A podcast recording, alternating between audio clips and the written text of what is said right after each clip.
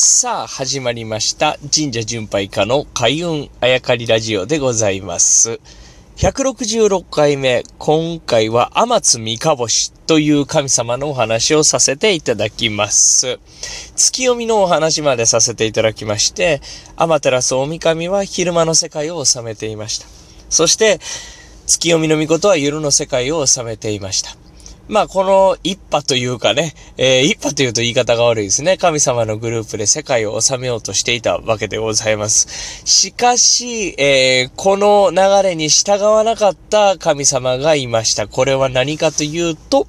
前回のお話、星の神様だったんですね。確かに言われてみればよくできたお話でございます。天照大神が昼間の世界を治めていました。そして夜の世界、月読み。しかし月読みは謎多い神様でございまして、どんな力を発揮するのかなと考えていた。まあ、このグループが治めようとしたのに従わなかった。それはまあ、月と同じ、またそれ以上に輝く星であったということなんですね。まあ、これには感心するばかりでございます。そそこで、えー、前、あの、前にこの番組でも出てきました、鹿島香取の両神宮の神様ですね。まあ、天の世界からですね、まあ、地上を治めるにあたって、えー、行ってこいということで戦闘を切っていくわけですね。そして治めることになるというお話でございました。えー、出雲の国譲りでも活躍した神様でしたが、えー、いよいよ最後になって従わなかったこの星の神様、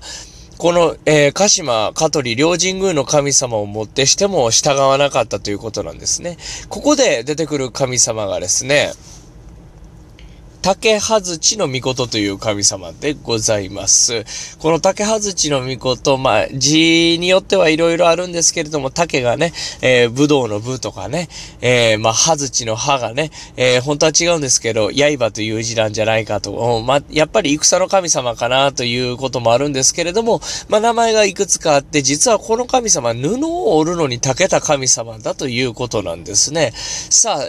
えー、鹿島香取両神宮、武の神様をもってしても従わなかった星の神様を従いに行くためにですね、なぜ布の神様が呼ばれたかというと、まあ、諸説ございます。いろんな説がございますが、今日紹介する説はですね、まあ、一番ロマンに満ち溢れた説かなと個人的には思っているんですが、星の神様、どうやっても従いません。ということで、竹葉槌、布を織る神様はですね、えー、天津三日星、星の神様を布の中に閉じ込めてしまったということなんですね。えー、部を持って、えー、従わなかった神様をですね、布の神様を呼んできて、えー、布の中に織り込んでしまったというから、またこれがロマンがあるなと思う次第でございます。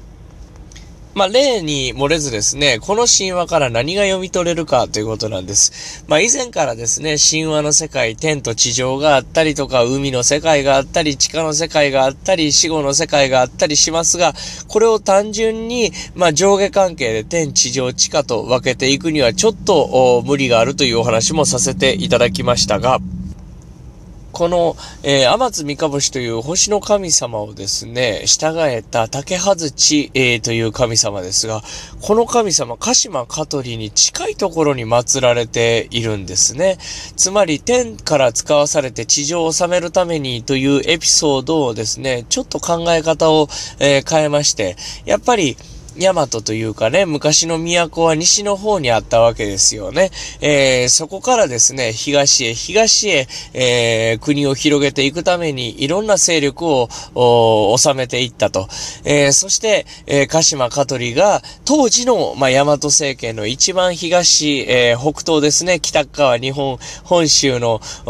一番端っこだ。当時の端っこというのが、今の千葉、茨城あたりでしょうね。そこにたどり着いた。しかし、最後の最後まで従わない、まあ一族がいた、部族がいた、グループがいた、それを従えるためにさらに都の方から、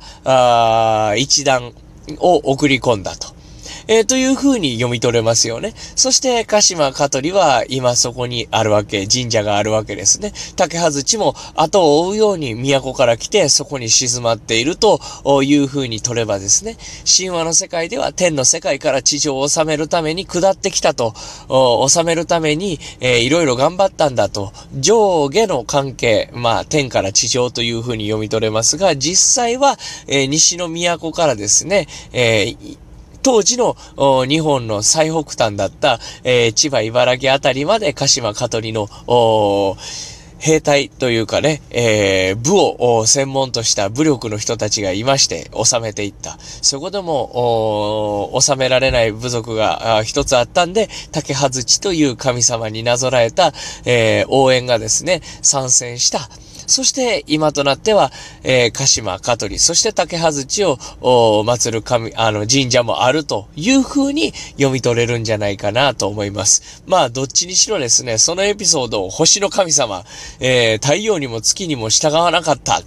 さあどうするか。布に閉じ込めてしまえ。まあこれが神話のロマンがあるところかなというふうに個人的には感じております。そして今の茨城県、千葉県というあたりはですね、当時の大和政権、えー、神話を書いた、えー、人たちのですね、勢力の一番端っこだったというふうにも取れるんじゃないでしょうか。